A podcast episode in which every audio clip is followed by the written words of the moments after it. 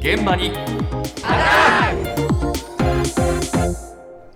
今朝の担当は西村篠さんです。おはようございおはようごます。ざいます。6月も残り3分の1ほどになりましたけれども、なんとなく気分が乗らないなとか、疲れてるなという方、いらっしゃらないでしょうか？はいという言ってる方もいるかもしれないんですけれども、あの皆さん5月病という言葉はよく耳にするかもしれないんですけれども、今年は6月病にも注意が必要というん6です。月病？はいお、東京疲労睡眠クリニック梶本治美院長のお話です。環境が変わったり、新学期が始まったり、その人間関係で最初の緊張感というのが4月に一番高まるわけですけども、緊張が少し取れてきた段階ぐらいに今5月病というのが起きやすくなる。今年に限っては比較的6月病と言われてて、在宅に慣れていた方が突然出勤回数が増えて、人間関係もこじれてくると。本来5月くらいに起こっていた変化が6月にまたがってしまったと。もう一つはですね、寒暖差が非常に日によって激しいと。体温コントロールする自律神経が疲れ、またストレスに対処するための自律神経。そこに負担がかかりすぎてしまったのが今年の6月だったと。だるさ、頭痛であったりとか、睡眠に対する影響というのも非常に多いですね。改善する方法というのは睡眠しかないと。仮眠であったりとか、20分程度取るということは、パフォーマンスも上げるし、疲れも取るということが分かってるんですね。今年に限ってまあ6月病みたいになってしまったっていうことですかね。そういうことなんですよね。あのもともと6月って梅雨の時期で不調を訴える人って多いんですけれども、それに加えてコロナの5類移行の影響で社会の変化も重なって、またあのリモートから出社が増えたりして、6月も不調の6月病が増加している。うこれが今年多いとされている、えーはいクローズアップされている6月病ということなんですね。えで6月病の予防としてはですね例えば在宅勤務を増やして無理しないなど工夫できますけれども気分が乗らないとかだるいとか夜中に何度も目が覚めるとか、もうすでにですねこういった6月病の症状が出てしまっている場合はもうこれを改善するには睡眠が一番大事だということなんですね。まあ、とにかく質のいい睡眠をとることが重要なんですが、はい。それに加えて日中の仮眠がおすすめということえでした。あそうなんですか。ええはい、朝起きてから8時間後に一旦ですね眠気とかだるさが来ることが多いので例えば朝6時に起きるよという方は午後2時くらいですかね8時間後です。その直前の午後1時から2時くらいの間に20分ほど仮眠を取るのがいいということでした。ほでは皆さんは普段日中に仮眠を取ることはあるのか街で聞いてみました。そんな寝る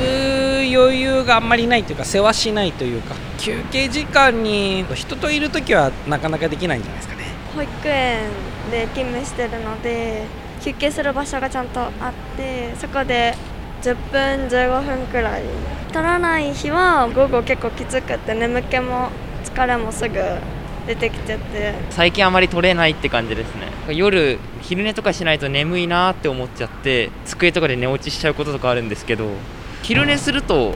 満足いくまで作業とかできるので仕事がフルタイムである日はお昼ご飯食べたら20分ぐらい寝るようにしてます。家のことでなかなか夜睡眠時間が多く取れないので充電する感じです私一番調子悪いです。これからが。梅雨バテってやつですかね。気圧と湿気で重たいなって。昼寝します。これからも。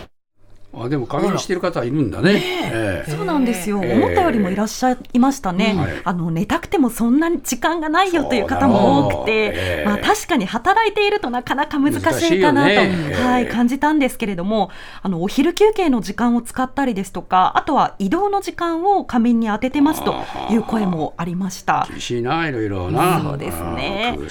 はい、そんな大変な中でですね会社として日中の仮眠を推奨する仮眠制度を設けている企業も増えているようなんです。あそうですか。その一つ仮眠制度を導入している三菱地所ビル営業部の菊池由紀さんに伺いました。2018年にですね本社を移転した際に仮眠があの生産性を高める大事なあの制度になりそうだというところで仮眠室を導入したような形でございますあの仮眠時間15から20分が理想的というふうに言われているというお聞きしたので当社としては30分までというふうに制度を設けております。フルフラットのベッドだとかなり本睡眠に入ってしまうというところで当社のあの仮眠室はリクライニングチェアを導入しております。であの内側から鍵がかけられるような完全個室でして、ちょっとアルコールティッシュと耳栓を各部屋に用意しているような形です。昼食食べ終わった後に眠い方だったりだとかあの妊娠されている方もいらっしゃいますのでで急な体調不良の際に仮眠できるというのはありがたいというような声をいただいております。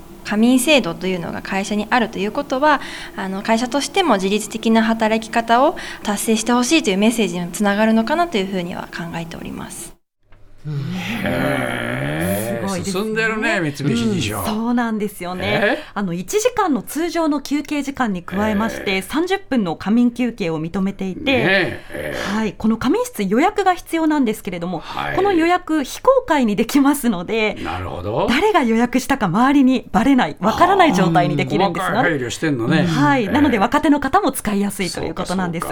で仮眠室実際に見せていただいたんですけれども、ええ。今男女一部屋ずつ設置してありました。あそうですかであのえ5畳くらいの広いスペースにですね、ふかふかの気持ちよさそうなリクライニングチェアがありまして、えであのいいなと思ったのが正しい仮眠の取り方っていうアドバイスの紙も置いてあったんです。眠り込んじゃってていつまでたっても出てこねえってことか俺え30分じゃ出られなくなりそうですけれどもね。いやでもこのくらい会社でね、過眠に対する、ね、理解が進んでいたらそりゃもう従業員の方たちは随分恵まれてると思いますけどまだまだ少ないでしょ、そうですね。こういう会社増えてくれるといいと思いますよね。はい